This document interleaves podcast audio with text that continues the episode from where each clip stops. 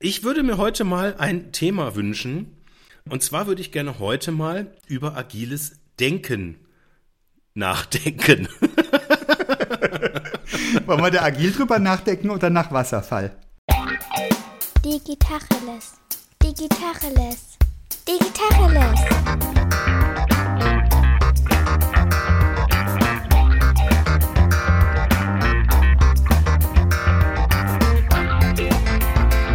Ist Jens Wehrmann. Und ich heiße Eckehard Schmieder. Vielleicht sollten wir noch ein, zwei Worte über den Begriff Agilität verlieren.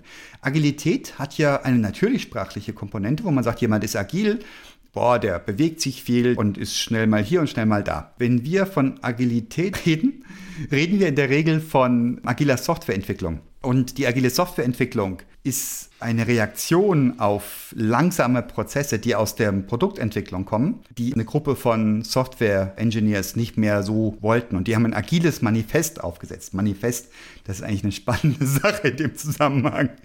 Agile Manifesto. Und die haben Manifest klingt so nach wow, 50 Seiten, dick und verstaubt, aber natürlich wäre das gar nicht agil. Die haben vier Grundsätze aufgestellt und die lassen sich auf die Softwareentwicklung übertragen, aber eben auch bestimmt auf viele andere Dinge auch. Die lese ich mal vor, oder? Ich habe die hier aufgeschrieben, die müsste man auch auswendig können. Ja, lies die mal vor. Bitteschön. The stage is yours. Aber äh, ich bin tatsächlich kein Fan und ich mag die Schulbuchlehre nicht aber ich akzeptiere es, wenn du es jetzt äh, vorliest. Danke. Wir sind geprägt von Großzügigkeit und Wohlwollen. Individuen und Interaktionen sind wichtiger als Prozesse und Werkzeuge. Funktionierende Software ist wichtiger als eine umfassende Dokumentation. Zusammenarbeit mit dem Kunden ist wichtiger als Vertragsverhandlung. Reagieren auf Veränderung ist wichtiger als das Befolgen eines Plans. Das ist schon das ganze agile Manifest. Es gibt verschiedene agile Methoden. Es gibt Scrum, es gibt Kanban und es gibt jede Menge Mischformen. Was bedeutet das, dieses agile Manifest, wenn man das wirklich umsetzen möchte? Es heißt, dass die Teams, die ein Produkt entwickeln, übergreifend zusammengesetzt sind. Also da sind Tester mit drin, wenn wir von Software sprechen. Da sind Business Analysts mit drin. Da ist ein Product Owner, also jemand, der einsteht dafür, dass das Produkt eine bestimmte Funktionalität hat oder einen bestimmten Nutzen hat, einen, einen Wertbeitrag leistet. Und Software Engineers sind da drin in der Softwareentwicklung. Und die müssen die Verantwortung haben, wirklich etwas zu entscheiden. Fängt an mit den Werkzeugen, welche Tools nutzen sie, welche Frameworks, um in der Softwareentwicklung zu bleiben die müssen auch Entscheidungen treffen, sagen, dieses Feature ist wichtiger als jenes Feature. Und der Kick ist, dass man das in Sprints macht, also in zeitlich begrenzten Durchläufen. Und so ist das grundsätzlich angedacht. Und dazu gehören dann solche Sachen, dass man sich täglich zusammenstellt und jeder erzählt, was hat er geleistet am vorigen Tag und was wird er an diesem Tag leisten und was hält ihn davon ab. Und dann gibt es einen Scrum Master, wenn man im Scrum unterwegs ist, also eine dieser agilen Methoden, der oder die dann sagt, oh, da muss ich nochmal äh, dafür sorgen, dass das auch klappen kann und so weiter. Das für alle Leute, die nicht aus der Softwareentwicklung kommen und denen das jetzt erstmal fremd scheinen mag, wie wir den Begriff agil verwenden. Genau. Die extrem andere Seite der agilen Entwicklung ist die Entwicklung nach einem Wasserfallmodell. Das funktioniert dann so, dass quasi ein Masterbrain sich hinsetzt, einen Masterplan erstellt und sagt, was brauchen wir haargenau? Das Produkt, was wir hier bauen oder die Software, die wir hier zusammenbasteln, was muss die genau können? Welche Knöpfe muss die haben? An welcher Stelle? Und dann wird das feingranular spezifiziert. Da wird ein Lastenheft geschrieben, da wird ein Pflichtenheft geschrieben. Das Pflichtenheft wird von verschiedenen Gremien in der Firma abgenickt oder kommentiert und dann wird das iteriert und so weiter und so weiter. Und dann hat man irgendwann ein belastbares Pflichtenheft, das wird dann vielleicht ausgeschrieben und dann wird das auf Gedeih und Verderb entwickelt. Je nachdem, wie groß das ist, wenn das jetzt ein kleines Programmchen ist, was nach drei Wochen fertig ist, würde ich sagen, ja, kann man so machen. Wenn das jetzt ein Ding ist, was irgendwie drei Jahre von der Entwicklung braucht, ist das schwierig. Ich habe sieben Thesen zum Thema Agilität mitgebracht. Die ersten drei sind ein bisschen banal. Die heißen Zeitkosten, Qualität. Das erzähle ich gleich noch ein bisschen genauer, was das eigentlich bedeutet. Da können wir relativ schnell durchgehen, glaube ich. So, und danach habe ich tatsächlich, das sind gar keine Thesen unbedingt, das sind eher Aussagen, die ich gerne mal besprechen würde. Das Beispiel, wie ich drauf gekommen bin, ist tatsächlich recht bedeutungsschwanger. Das ist aber das Finale. Das erzähle ich jetzt noch nicht. Edge. Oh, du machst einen richtigen Spannungsbogen. Oh, wie geil. Ja, natürlich. Hey, du hast geübt. Die These 7 ist die beste. Und wenn ihr jetzt denkt, liebe Zuhörerinnen und Zuhörer, ihr könnt jetzt vorspulen. Wir machen die sieben Thesen nicht in der Reihenfolge, in der ihr es da draußen denkt. Dr. Jens Wehrmann hat sich gerade geoutet. Jawohl. Er hat ein Tutorial gesehen, wie man Podcasts spannend macht. Dankeschön. Setz- Genau. Weitermachen. Beginne er. Also, äh, fangen wir an. Zeitkostenqualität. Also meine These Nummer eins ist, wer agil entwickelt, wer agile Produkte baut, ist schneller, als wer es hierarchisch oder nach Wasserfallmodell tut. Definiere Produkte. Egal welche.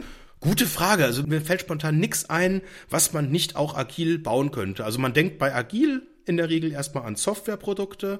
Wenn man mal ein bisschen weiter denkt, denkt man vielleicht auch bei etwas komplexeren Produkten erstmal nicht an agil. Aber ich glaube, es gibt eigentlich für fast jedes Produkt auch ein Beispiel, wo es schon agil gebaut wird.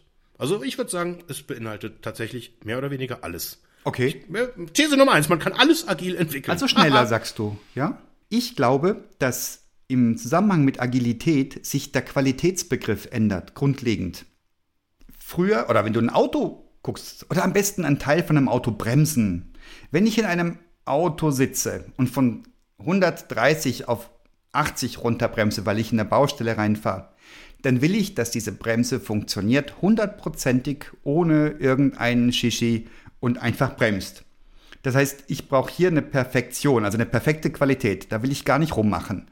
Ob die 10 Jahre hält oder 12, ist da wahrscheinlich gar nicht drin, aber ich will, dass die, wenn ich bremse, bremst. Ein agiles Produkt kommt ja aus der Softwareentwicklung. Da sage ich, ich baue erstmal was und teste mal und guck, krieg gleich Feedback, so ein schnelles Feedback. Jetzt so einer dieser Leitsprüche ist ja fail fast, fail early, damit man schnell Fehler sieht und die nicht macht und in, in einem späteren Zeitpunkt nicht rausholen muss, weil es dann teurer ist. Also diese Bremse muss gehen. Bei einem Softwareprodukt ist mir es wurscht, wenn ich den Einkauf nicht tätigen kann als Kunde, dann gehe ich halt woanders einkaufen. Aber der Anbieter sieht ziemlich schnell, ui, ich habe das neue Software-Release eingespielt, da kommen keine Einkäufer rein, also stimmt irgendwas nicht, also patche ich das mal schnell. Das ist ja aus der Softwareentwicklung, wir haben ja da genauso angefangen, wie wir mit dem Autobauen angefangen haben. Wir haben erstmal gesagt, so, wir brauchen ein neues Stück Software. Wir machen jetzt mal einen Plan, was da alles rein muss. Lastenheft, Pflichtenheft und was nicht. Dann haben wir ein Jahr lang Software gebaut und dann haben wir es auf die Straße gebracht und dann sah man, es ging oder es ging nicht und es hat funktioniert. Aber die Zyklen sind immer kürzer geworden.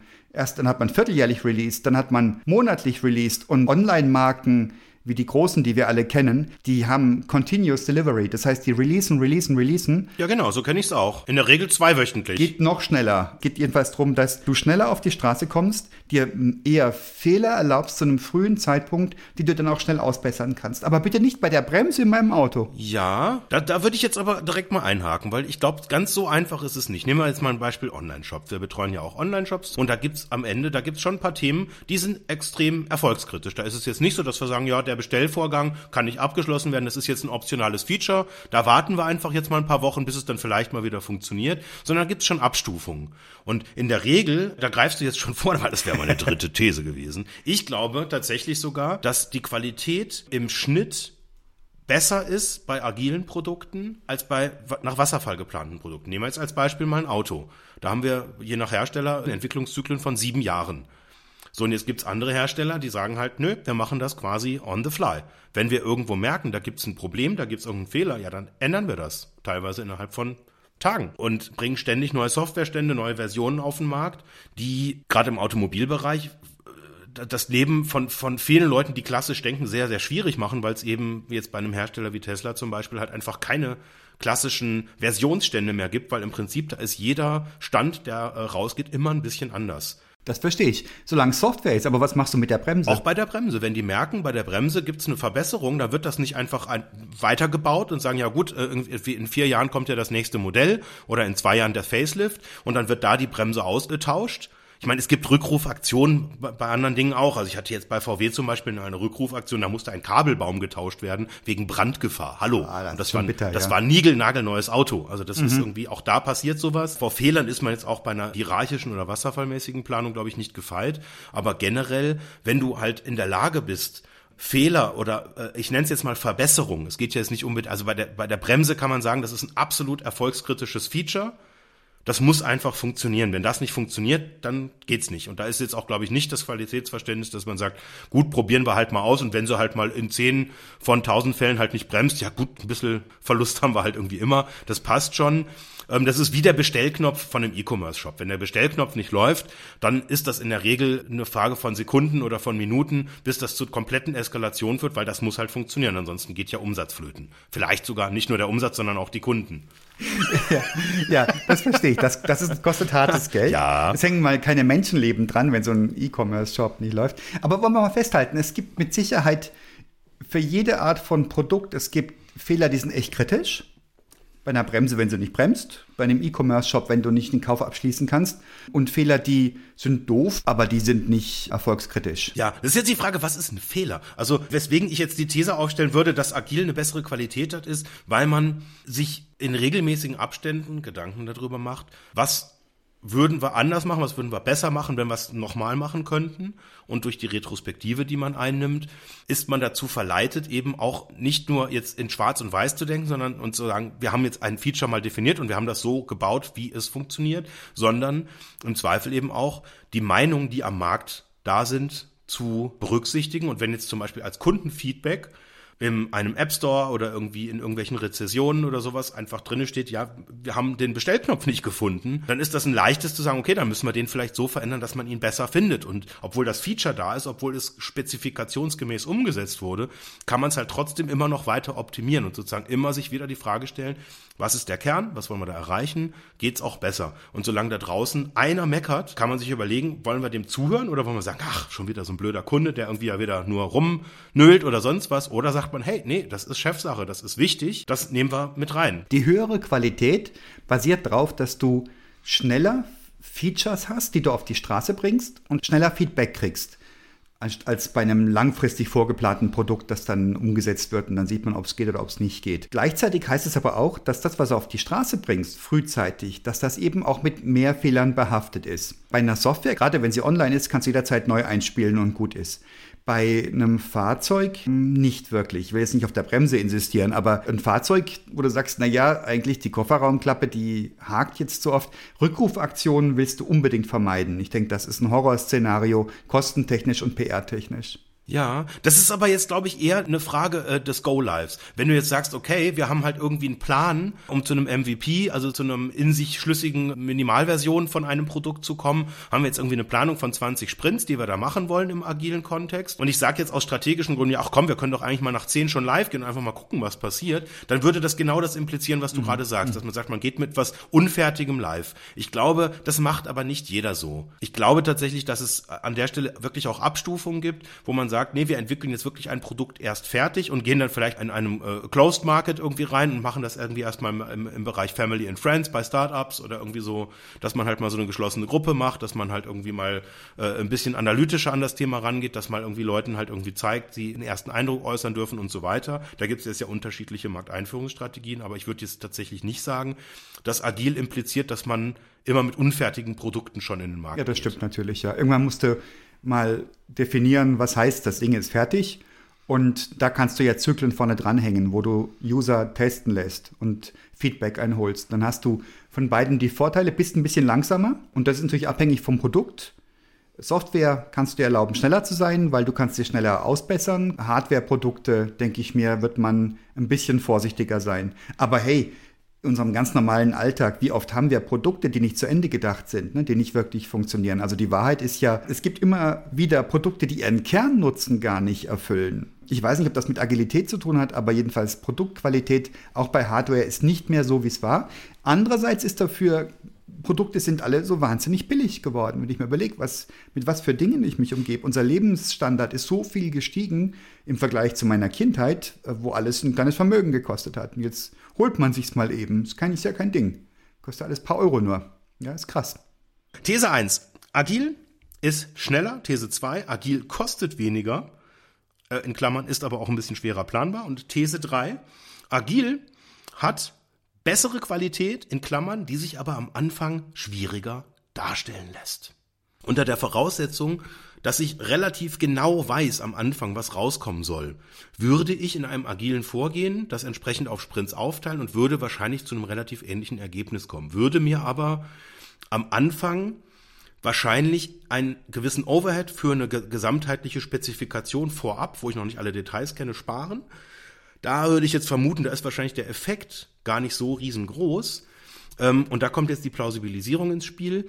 Ich habe ganz selten jetzt Produkte oder Apps erlebt, die am Ende wirklich genau so entwickelt wurden, wie wir sie am Anfang spezifiziert haben.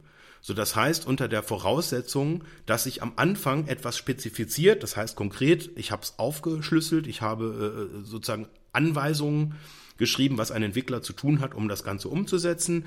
Ähm, das heißt, ich habe da etwas spezifiziert, was am Ende so nicht gemacht wird. Und im Sinne der Plausibilisierung ist das ein Aufwand, der ist doppelt. Und deswegen würde ich sagen, weil dieser Aufwand auch zeitlich irgendwann erbracht werden muss, deswegen sparen wir einfach Zeit, wenn wir uns diese mühselige Spezifikation am Anfang in einer Phase, wo wir es A noch nicht genau wissen können, uns einfach sparen, uns dann spezifizieren, wenn es soweit ist. Und das Spezifizieren ist ja durchaus auch ein für alle nicht äh, vom Fach kommenden ein ganz äh, elementarer Teil der Sprintplannings, dass man dort dann auch nach gewissen Methoden auch genau aufschlüsselt und spezifiziert, was denn sozusagen im nächsten Sprint passieren soll. Völlig richtig. Also ich glaube, dass sich das gar nicht mal so wahnsinnig vergleicht. Ich glaube, das Wasserfall in diesen schnelllebigen Märkten, die wir bedienen. Da kommen wir gleich zu. Da kommen wir, aber, oh, da habe ich Thesen. da habe ich okay. Thesen. Hei, hei, hei, also, da musste schneller ich, ja, Check. Ne? Also äh, schneller Qualität. Check.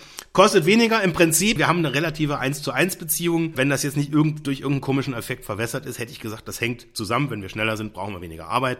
Wenn wir weniger Arbeit haben, ist es in der Summe auch billiger. Der Punkt ist, dass du grundsätzlich ein anderes Zusammenarbeitsmodell brauchst mit deinem Kunden oder deiner Kundin. Du brauchst nicht bloß prozessual und technisch, du brauchst es vor allem emotional. Wenn sie ja, ja. euch nicht vertraut, brauchst du gar nicht anfangen. Das ganze Ding, auch mit den kostenseitig und so weiter, sie muss sich darauf verlassen können, dass ihr die Fachlichkeit durchdringt, dass ihr versteht, was sie da braucht und warum sie es braucht, dass ihr die richtigen Entscheidungen trefft für sie. Sie muss loslassen und sie muss euch die Entscheidungen überlassen und nur wenn sie sich das traut, dann funktioniert das wirklich. Wenn sie kontrollieren will, ist das ziemlich doof. Das ist die vierte These. Es geht im Kern immer um Vertrauen und das Konzept, einem Partner von außen zu vertrauen, auch uneingeschränkt, das ist schwierig. Ich würde es sogar noch erweitern. Ich würde sagen, es ist noch viel schwieriger, einem Partner zu vertrauen, der in einer regelmäßigen Retrospektive zurückguckt und sagt, was haben wir gut gemacht, was haben wir schlecht gemacht und der dann Dinge, die er gerade getan hat, möglicherweise wieder in die Tonne tritt und sagt, hey, das, das habe ich doch jetzt besser verstanden. Und das ist wahnsinnig schwer. Das macht es für, gerade für Corporates unglaublich schwer, Partnern so weit zu vertrauen, dass man denen so weit vertraut, dass sie sogar fürs Fehler machen bezahlt werden. Ganz spannender Effekt. Und viele der Leute, mit, mit denen wir da zusammenarbeiten, die sind ja in der Fachlichkeit überhaupt nicht drin und das ist auch gut so. Und ich kann mich da an, an ganz absurde Diskussionen erinnern. Also ein Teil ist, wenn man eine Software entwickelt hat, zum Beispiel Bugfixing. Und ich hatte tatsächlich neulich mal ein Gespräch, da wurde dann tatsächlich gefragt, ja, ähm, wie? Wir müssen jetzt fürs Bugfixing bezahlen wo ein Kunde das nicht verstanden hat, dass wir sozusagen, dass das ein Teil der arbeitsteiligen Softwareentwicklung in einem agilen Modell ist, dass wir natürlich auch Dinge testen und wenn sie nicht richtig funktionieren, dann lösen wir auch das Problem. Und er hat gedacht, Moment, aber hä, wenn ich jetzt ein Auto kaufe und da gibt's eine Rückrufaktion, weil da was nicht funktioniert, dann muss ich auch nicht für zahlen. Das seid doch ihr Schuld. Und das ist ganz, ganz schwierig. Das ist möglicherweise nur ein schmaler Grad, aber das ist wahnsinnig schwer, in diese Vertrauenssituation erstmal reinzukommen. Von deinen Kundinnen und Kunden, wie viele Leute haben schon so ein agiles Mindset, die wissen, wie der Hase läuft? Und wie viele musst du wirklich noch missionieren und sagen, also schon mal Fehlersuche gehört mit zum Job dazu und das muss auch bezahlt werden und wir lernen dabei und es verbessert dein Produkt und so weiter? Ich missioniere nicht. Wäre erstmal meine etwas ketzerische These. Ich würde an ein paar Stellen gerne missionieren. Und wir haben ein paar Kunden, mit denen wir super zusammenarbeiten, mit denen wir in der Regel nicht agil arbeiten, weil das von den Prozessen her nicht passt, wo die, wo die Denke anders ist. Ich muss nicht missionieren. Ich muss am Ende irgendwie sicherstellen, dass es zu unseren Prozessen passt. Ich muss ja auch gucken, dass das Ergebnis passt, dass die Qualität passt, dass das Produkt auch zum Marktbedarf passt. Das heißt, in der Regel machen wir das Wort ist so ein bisschen missverständlich. Es gibt ja diese, das, das Schlagwort des agilen Festpreises. Wir machen es meistens anders, nennen das oft kommerzieller Wasserfall, weil sozusagen der Kunde aus der kommerziellen Betrachtung heraus einen Festpreis für ein festes Produkt kriegt, wir aber trotzdem einfach agil arbeiten.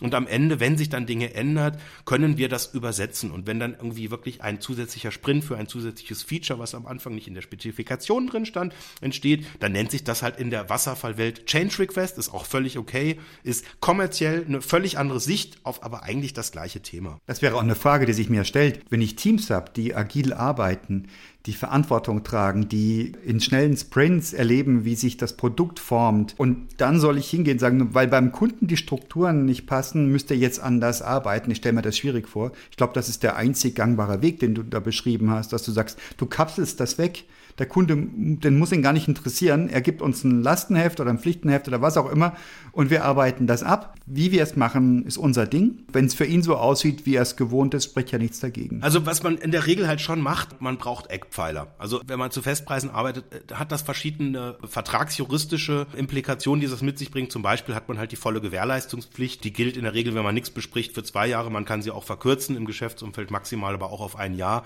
Das heißt, man hat einfach gewisse Gewährleistungs Ansprüche, die bei einem Festpreis generell einfach gelten, die man auch nicht einfach ausschließen kann.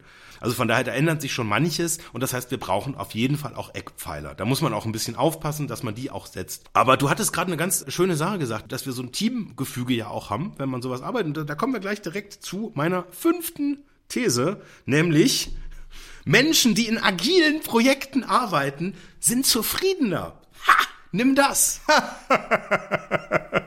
Ach Mensch, sag doch mal, jetzt vertritt doch mal die andere Position. Das ist sonst so langweilig. Das glaube ich sicher. Das glaube ich ganz, ganz sicher. Ich erlebe sie täglich. Ach Mist, ich Dann dachte, sag doch was Streitbares und nicht äh, Selbstverständlichkeiten.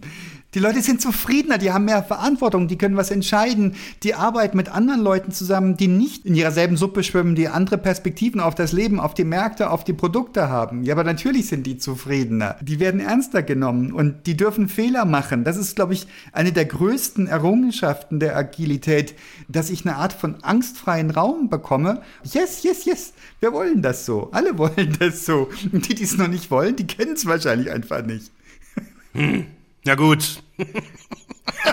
Dann streiten wir uns halt mal nicht. Komm, hab ich, hab ich. Nächste These, auch super, äh, auch nicht strittig eigentlich. Produkte, die agil entwickelt sind, passen besser zum Kundenbedarf. Ja, natürlich. Ja, das, das impliziert jetzt so ein bisschen, ich, ich versuche jetzt mal die Gegenthese einzunehmen. Das impliziert ja so ein bisschen, dass wenn ich einen Kunden einbeziehe, dass dann die Produkte auch besser werden. Richtig? Also den Kunden vom Kunden, den Endkunden, ne? So, und wenn ich den jetzt frage und das iteriere, wird's besser. Richtig? Das ist die These, die hinter meiner These steht. Nee, die Logik, ah, die hinter da meiner kommt These jetzt aber der steht. berühmte, berühmte Henry Ford und Steve Jobs Effekt. Dankeschön. Ja. Wenn ich meine Kunden gefragt hätte, was sie brauchen, hätten sie gesagt, ein schnelleres Pferd. Ja, genau, sagte Henry Ford Also seinerzeit. Disruption kommt so nicht ja, zustande. ein iPhone hätte es dadurch nicht gegeben. Das ist völlig richtig. Ein iPod schon, den gab es nämlich vorher schon, den hat Apple bloß schlau vermarktet. Aber das heißt ja nicht, dass du die Kunden vorher fragst, sondern du erfindest ein iPhone und zeigst das jemandem, der weiß nicht, wie er damit vergrößern soll. Oder du beobachtest, sagst, hier ist eine Taste und der sagt dir, wie, geht doch gar nicht. Und wischt auf dem Ding rum und sagst, ah, vergrößern muss über Wischen gehen und nicht über Taste. Eine Produktkategorie, die es vorher noch nicht gab, die aber Menschen brauchen könnten, ja, da braucht schon so eine Art Steve Jobs Ja. dafür, für jeden, für jeden Bereich. Ich hatte mal, ich habe ja in meiner Promotion über das Thema Benutzerakzeptanz geforscht und da ist ja im Prinzip die These eigentlich eine relativ ähnliche. Ich zeige Leuten etwas, dass sie sich einen subjektiven Eindruck machen können und dann nehme ich auf, was die mir sagen, mit methodischem Unterbau natürlich, das braucht's ja, sonst wäre es ja keine Promotionsarbeit gewesen. Und dann lasse ich das in die Produktentwicklung zurück einfließen. So, und dann bin ich irgendwie so ein bisschen auf Tour gegangen und habe da irgendwie auch drüber gesprochen und bin so ein bisschen durch die Republik gefahren und habe das Buch verschenkt und so weiter, alles wunderschön. Und dann bin ich auch tatsächlich über einen Kontakt an eine Wirtschaftspersönlichkeit, der damals einen Suchdienst gerade platziert hatte, das war damals was ziemlich Hippes, der war auf der Erfolgswelle und der hat das dann relativ cool auf den Punkt gebracht und hat gesagt, weiß ich nicht, Herr Wehrmann, ich glaube, Tut's haben wir uns nicht, habe ich mich damals noch nicht getraut. Herr Wehrmann, ich frage nicht meine Kunden, ich kreiere Märkte. Das fand ich einen ganz arroganten Satz damals, aber auch auf der anderen Seite einen sehr, sehr wahren, weil der eben genau dieses Prinzip halt auch durchdringen hat und gesagt hat, ich mache da was, wenn ich meine Kunden fragen würde, die würden mich für irre erklären. Und da komme ich jetzt zu meiner eigentlichen Motivation, weswegen ich das Thema heute mache. Wir sind nämlich schon bei These 7. Unglaublich. Ich diskutiere ja leidenschaftlich über das Thema Elektromobilität und jetzt vor einiger Zeit habe ich über LinkedIn vermehrt so Schaugrafiken gesehen, wo dargestellt wurde, wie sich so im Zeitverlauf der Börsenkurs von Tesla entwickelt hat. Und das Ende vom Lied, ich glaube, da kann ich soweit spoilern, ist, dass der Börsenwert von Tesla Stand heute größer ist als von allen anderen Automobilherstellern der Welt zusammen. So, und das ist ein Player, der vor ein paar Jahren noch ein echtes Nischendasein geführt hat, über den sehr, sehr viel gelacht wurde und über den in der Öffentlichkeit jetzt gerade so ein bisschen so gesprochen wird. Die haben das Auto elektrisch gemacht und das ist die Kerninnovation und deswegen sind die gerade so auf Erfolgskurs. Ich halte das für Schwachsinn, weil das ist einer von den Punkten, die wir halt offensichtlich sehen. Ja, das Ding hat halt irgendwie keinen Verbrennungsmotor mehr drin. Check, klar, ist Will ich gar nicht diskutieren. Aber es gibt ein paar Dinge, die dem folgen. Nämlich diese ganze Prozesslandschaft. Ob das die Serviceprozesse sind, ob das der Distributionsprozess ist. Tesla hat keine Händlerinfrastruktur klassischer Natur. Ich kaufe so ein Auto online.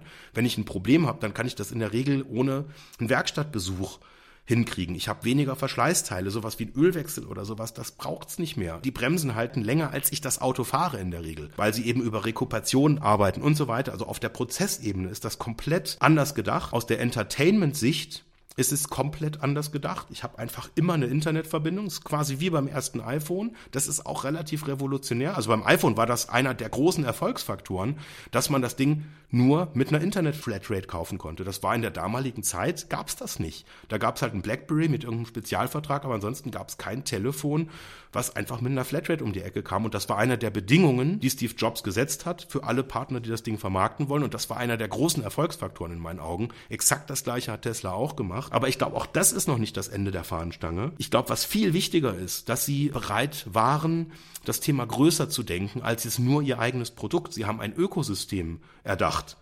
Das ist nochmal eine Stufe obendrauf, aber dann hätten wir jetzt das Thema äh, des Podcasts als Ökosysteme gewählt. Deswegen, ich glaube, es gibt ein Thema, das noch krasser ist als das Thema Ökosystem. Also konkret ist jetzt bei Tesla das Thema Ladeinfrastruktur gemeint, wo man sagt, das gibt es nicht, das ist aber ein erfolgskritischer Punkt. Und wenn wir einfach keine Ladesäulen haben, ja, dann macht das Auto so keinen Sinn. Auch Check ist, glaube ich, auch mittlerweile verstanden. Was aber, glaube ich, viel, viel krasser ist, oder das habe ich zumindest so in der Form selten bisher in den Diskussionen gehört, dass, glaube ich, der Kern der Innovation bei Tesla ist, dass sie verstanden haben, dass sie gewisse Themen nur agil lösen können. Ich nehme mal ein ganz simples Beispiel, das ist das Thema autonomes Fahren. Konkret Autonomie Level 5 ist, glaube ich, ein Thema, das sich mit einer wasserfallspezifischen Denke nicht erreichen lässt. Ich glaube, wir werden es nicht hinkriegen, einen Ansatz zu durchdenken, der so gut ist, dass ein Auto vollständig autonom, ohne die Interaktion eines Fahrers, sich in komplexen Situationen zu bewegen. Das ist ein Thema, das hat eine Komplexität, das kriege ich nur hin, wenn ich mal anfange und mit einer Version starte und dann sukzessive besser werde. So, und das macht Tesla in ganz, ganz vielen Bereichen. Und diese Denke, dass sie verstanden haben, dass, dass sie einfach gewisse Probleme nicht hierarchisch lösen können, sondern dass sie iterieren müssen. Super Beispiel habe ich auch schon ein paar Mal gebracht. Der Joe-Mode. Da gab es dann irgendwie ein Update und dann gab es einen neuen Knopf, das war der Joe-Mode. Und dachte ich, hä, ist irgendwie, was, was ist denn das jetzt für ein Feature? Und das Feature ging darauf zurück, dass ein Nutzer namens Joe Elon Musk eine Nachricht geschickt hat und gesagt hat, dass er mit kleinen Kindern äh, viel unterwegs ist und die Warngeräusche im Auto teilweise verursachen, dass seine Kinder wach werden. Und dann hat Elon Musk gesagt, ah, das ist ja scheiße. Und dann gab es im nächsten Software-Release weltweit einen Knopf, der nennt sich Joe Mode, den gibt's heute noch. Äh, ich habe vor extra nochmal nachgeguckt. Der äh, reduziert die Lautstärke im hinteren Bereich des Autos, damit die Kinder einfach, wenn Nachrichten oder wenn, wenn Warnmeldungen vom Auto kommen, einfach nicht wach werden davon. Und diese Denke, das ist, glaube ich, der, der absolute Erfolgsfaktor auch bei diesem ganzen Firmenwert, weil man ja genau weiß, sie sind noch nicht da. Also dieses vollautonome Fahren, also in meinen Augen ist das in einem Zustand, also insbesondere in Deutschland, der ist eigentlich nicht hinnehmbar, der ist nicht gut. Aber sie sind halt extrem viel weiter als irgendjemand anders gerade ist. Und, und da kommen wir jetzt zum Thema Börsenwert. Der Börsenwert bemisst ja nicht den Status quo, sondern eine Geschichte in die Zukunft. So, und die Geschichte, die in die Zukunft ist, Ingenieure, die sich mit ganz viel Hirnschmalz hinsetzen und versuchen, das logisch zu durchdringen, eine, ein perfektes Auto zu bauen, was autonom perfekt fahren kann, das wird nicht funktionieren. Das wär, wäre auch eine ganz klare These. Das kann ich nur hinkriegen, wenn ich eine Maschine dazu erziehe zu lernen. Wir sind beim Thema Machine Learning oder Artificial Intelligence. So, und das ist, das basiert ja genau auf dem gleichen Prinzip. Das ist ja ein agiles Prinzip, dass ich etwas tue, einen Check mache, in eine Retrospektive gehe und quasi ein System interagieren lasse mit der Realität. Und auf die Weise kann das System anhand der Erfahrung und der Daten, die da entstehen, dazulernen. So, und das ist, glaube ich, jetzt für mich der Punkt, deswegen habe ich die These Nummer sieben ganz plakativ genannt, agil ist Wasserfall zum Frühstück. In Abwandlung eines Peter Drucker Zitats. Culture eats strategy for breakfast. Eins meiner Lieblingszitate übrigens. Das sind zwei wesentliche Entwicklungen, die da reinspielen. Also die künstliche Intelligenz hast du jetzt auch gerade gesagt. Künstliche Intelligenz und Agilität geht unmittelbar einher. Du, du, du, kannst künstliche Intelligenz nicht wasserfallartig einführen. Das ist das Wesen der künstlichen Intelligenz, dass sie Fehler machen muss. Du hast künstliche Intelligenzsysteme, da haben wir ja eigentlich die. Wir haben Deep Learning, Machine Learning, Reinforcement Learning Systeme. Also wir sind doch entfernt davon, intelligent zu sein. Aber die reagieren auf so komplexe Umgebungen, dass beim Erstellen der Programme die Parameter noch nicht vollständig vorliegen. Und dafür brauchst du das. Also zum Beispiel ein Verkehrsgeschehen. Das ist einfach so komplex, dass du noch nicht weißt, während du solche Systeme erstellst, was alles vorkommen kann. Zum Beispiel in dem Ort, in dem ich wohne, da gehen irgendwie regelmäßig Lausbuben durch die Gegend und kleben Bayern München Aufkleber auf die Verkehrszeichen. Das ist jetzt mittellustig, es ist aber auch mittelschlimm machen sie, wenn sie sich erwischen lassen, müssen die Eltern wahrscheinlich blechen für die Reinigung. Aber das kann ein autonom fahrendes Auto nicht voraussehen. Das heißt, der muss erstmal Fehler machen an so einer Stelle. Und das geht wirklich nur mit iterativem ja. Vorgehen, indem man immer weitere kleine Teilbereiche freigibt. Das ist wesentlich, sonst funktioniert das nicht. Das ist das eine. Und das zweite Punkt ist, dass unsere Produkte immer stärker von Software bestimmt sind. Das ist bei einem Tesla so, deswegen kannst du den Joe-Mode da per Update einspielen. Bei herkömmlichen Fahrzeugen ist das einfach noch wahnsinnig viel schwieriger. Die Produkte der Zukunft, schon der Gegenwart und der Zukunft vor allem, die sind Software gesteuert. Da ist Hardware immer weniger relevant und Software immer wichtiger. Und die werden immer mehr künstliche Intelligenz beinhalten. Künstliche Intelligenz muss per Definition Fehler machen, muss also iterativ eingeführt und verbessert werden. Das geht einfach nur in einem agilen Umfeld. Also alles bestätigt. Wo gibt's denn da was zum Streiten? Ja, mein Gott, dann streiten wir uns halt nicht. Aber ich finde die Mechanismen krass. Ich gehe noch mal kurz an die Geschichte ran. Weißt du, wie Tesla vorgeht beim Thema Full Self Driving? Sie verkaufen es nicht als Produkt. Sie verkaufen es als Zugang zu einer Entwicklung, die sie machen. Und sie verkaufen eine Beta-Version des Full Self-Driving-Modus und sie verkaufen ihn für 10.000 Dollar. Es wird diskutiert, dass sie irgendwie early 2021 scheinbar auch Abo-Modelle wollen, aber du zahlst im Moment, wenn du da mitmachen willst, 10.000 Dollar Eintrittsgebühr um ein Produkt zu kriegen, was wirklich nicht gut ist. In Deutschland es nur 7500 Euro und du hast eine Hülle und Fülle an Einschränkungen. Es macht wirklich keinen Spaß, das Ding zu benutzen. Und sie kaufen, also du kaufst dir quasi eher den Zugang zu einer Community, die da sozusagen bei dieser Beta-Version dabei sind, die neue Softwarestände kriegen die absolut nicht perfekt sind. Und auf die Weise operieren sie quasi schon im Markt und haben schon sozusagen erste Leute. Also jetzt überleg dir mal, dass jemand irgendwie das Auto halt irgendwie liest oder äh, keine Ahnung was. Das kauft sich ja kein Mensch. Wenn du ein Auto für zwei oder drei Jahre liest, dann, dann gibst du ja keine 10.000 äh, Dollar für ein äh, Feature aus, was danach einfach weg ist. Also von daher, da gibt's nicht so viele Leute, die da mitmachen. Sie suchen sich bewusst einen Anwenderkreis raus, die eher dabei sein wollen, das mit zu exploren und mit zu entdecken, als jetzt eine klassische Premium-Käuferschaft jetzt irgendwie von einem Porsche oder sonst was, die sagen, ja gut, wenn ich ein Produkt bekomme, dann muss es halt perfekt sein. Weil dieses Produkt gibt's halt noch nicht in perfekt. Warum machen sie da eine Bezahlgrenze? Denn eigentlich grenzt du ja dann auch einen ganzen Haufen Leute aus, die ja auch Early Adopters sind. Das fragst du den Falschen, okay. keine Ahnung. Aber interessant, ja. Aber das ist ein guter Ansatz. Also ich habe mal im App-Umfeld eine ne spannende Erfahrung gemacht. Und zwar hat mir jemand, der eine App äh, im Bezahlbereich oder der hatte erst eine kostenlose App und hat sie dann in den Bezahlbereich überführt und hat gesagt, die äh, Zufriedenheitsbewertung im App Store sind signifikant gestiegen dadurch, dass er eine Bezahlgrenze eingeführt hat. Weil, ganz, ganz simpel, also ähm, oft ist es so, dass wenn es nichts kostet, dann installierst es mal und probierst es halt aus und wenn es dann nicht zu dem passt, was du eigentlich haben wolltest, dann deinstallierst es oder im Zweifel sch- schreibst du noch eine blöde Bemerkung irgendwie im Store, so nach dem Motto Kacke und macht nicht, was es soll. Wenn du den Leuten sagst, hey, das kostet jetzt einen Euro, dann passiert Folgendes. Die Leute machen sich erst Gedanken, was ist das eigentlich für ein Produkt? Was will ich denn eigentlich? Und machen ein Match, weil sie haben halt eine Investitionsentscheidung. Es geht nicht um die Höhe des Betrags, aber es geht um die Tatsache, dass es eine Entscheidung ist, die du da triffst. Und damit setzen sie sich vorher damit auseinander, was sie von dem Produkt erwarten. Und wenn es nicht das ist, was sie erwarten, kaufen sie es nicht. an. So sprich, du verlangst einen Euro und du hast eine signifikant zufriedenere Kunden. Aber auch eine glaub, signifikant gesunkene Anzahl wahrscheinlich, oder? Also zwischen, ich denke, zwischen gratis und, und zwei Cent ist ein Riesensprung, oder? Und deswegen ähm, gibt's den, äh, ich weiß gar nicht, wie der heißt, ich glaube, also Spiegelmodus, glaube ich. Der Full Self-Driving-Modus, der läuft im Hintergrund immer mit. Und der sagt quasi immer, wie würde sich das Auto verhalten und macht immer einen Match zwischen dem, was das Auto tun würde und was du als Endanwender quasi mit dem Auto machst. Das heißt, diese Daten, die werden getrackt, die werden, also laut meinem Wissen, werden die sowieso erhoben, ohne dass du jetzt sozusagen dieses Feature buchen musst. Du kriegst quasi den Zugang zu dem Nutzen und da sind jetzt ein paar wirklich coole Sachen drin, die kriegst du wirklich nur über diese Bezahlgrenze.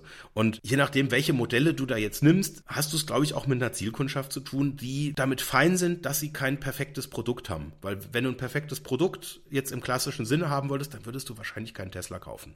Wäre jetzt mal so meine, meine Ja, These. wahrscheinlich, ja. Ich bin mal gespannt, wie sich das entwickelt über die nächsten Jahre, weil irgendwann wird Tesla auch diesen Status nicht mehr haben. Irgendwann werden Japaner und Chinesen kommen, die das mindestens genauso gut können. Dann ist es mal interessant, wie sich Tesla dann vermarkten wird. Aber Stand jetzt geht es noch so, ich bin teuer, ich bin unendlich anders und ich bin toll. Und da nehme ich eben auch Schmerzen für in Kauf. So wie bei der ersten Apple Watch vielleicht, die auch nicht wirklich funktioniert hat. Und trotzdem haben so wahnsinnig viele Leute die gekauft. Nein, also mein, meine These auch an der Stelle wird, der, der, der Mythos wird fallen. Das ist, glaube ich, immer so. Ähm, Das, das kann man auch, äh, gerade wenn es jetzt in Richtung Massenmarkt geht und wenn es dann irgendwann in ganz andere Gefilde gibt. Ich habe jetzt auch die Gerüchte gehört, dass jetzt, das ist jetzt laut Branchenexperten sehr wahrscheinlich ist, dass Tesla einen großen historischen deutschen Automobilhersteller mit Stern kaufen wird. Ähm, Ist so? Das ist ein Gerücht. Okay. Ja, aber dann sind wir in vollster Harmonie. Wir sind uns alle einig. Deine sieben Thesen sind gekauft und abgehackt. Wir haben, Ja. wir haben die Zukunft sortiert. Wir wissen, wo es lang geht. Die Hörerinnen und Hörer wissen das jetzt auch. Super, jetzt gehen wir ins Bett oder was machen wir? mein Lieber, ja, was machen wir damit? Das ist ja langweilig. Nee, ist nicht schlimm. Dann machen wir mal äh, äh, Konsensules. Nein, es ist ja egal. Dann haben wir jetzt einfach mal, es gibt ja bestimmt auch äh, Leugner, Agilitätsleugner. Oder weiß ich nicht. Oder? Es, es gibt für alles Leugner. Das stimmt allerdings, ja. Ich habe vorher ein Video geguckt, wirklich unmittelbar noch quasi, bevor ich die Kinder heute ins Bett gebracht habe. Das hieß so sinngemäß, warum ich mich nicht gegen Corona impfen lasse. Okay. Und dann war das ein, ein flammendes Video, dass es totaler Schwachsinn ist, sich nicht gegen Corona impfen zu lassen. Und dann habe ich den Ersteller des Videos angesprochen und habe gesagt, bei dem Titel habe ich mich gerade echt erschrocken. Und er hatte gemeint, ja, das ist zielorientiert, zielkundenorientiertes Marketing. Und er möchte ja auch, dass die Zweifler es sehen und lesen und sozusagen die Herleitung auch mitkriegen. Sehr spannend. Ich weiß nicht, ob das so. Also es gibt bestimmt Agilitätsleugner und Leugnerinnen natürlich, so viel Zeit muss sein. Und vielleicht hat es da ja was geholfen. Wer weiß. Wir hoffen's, wir hoffen's. Oder?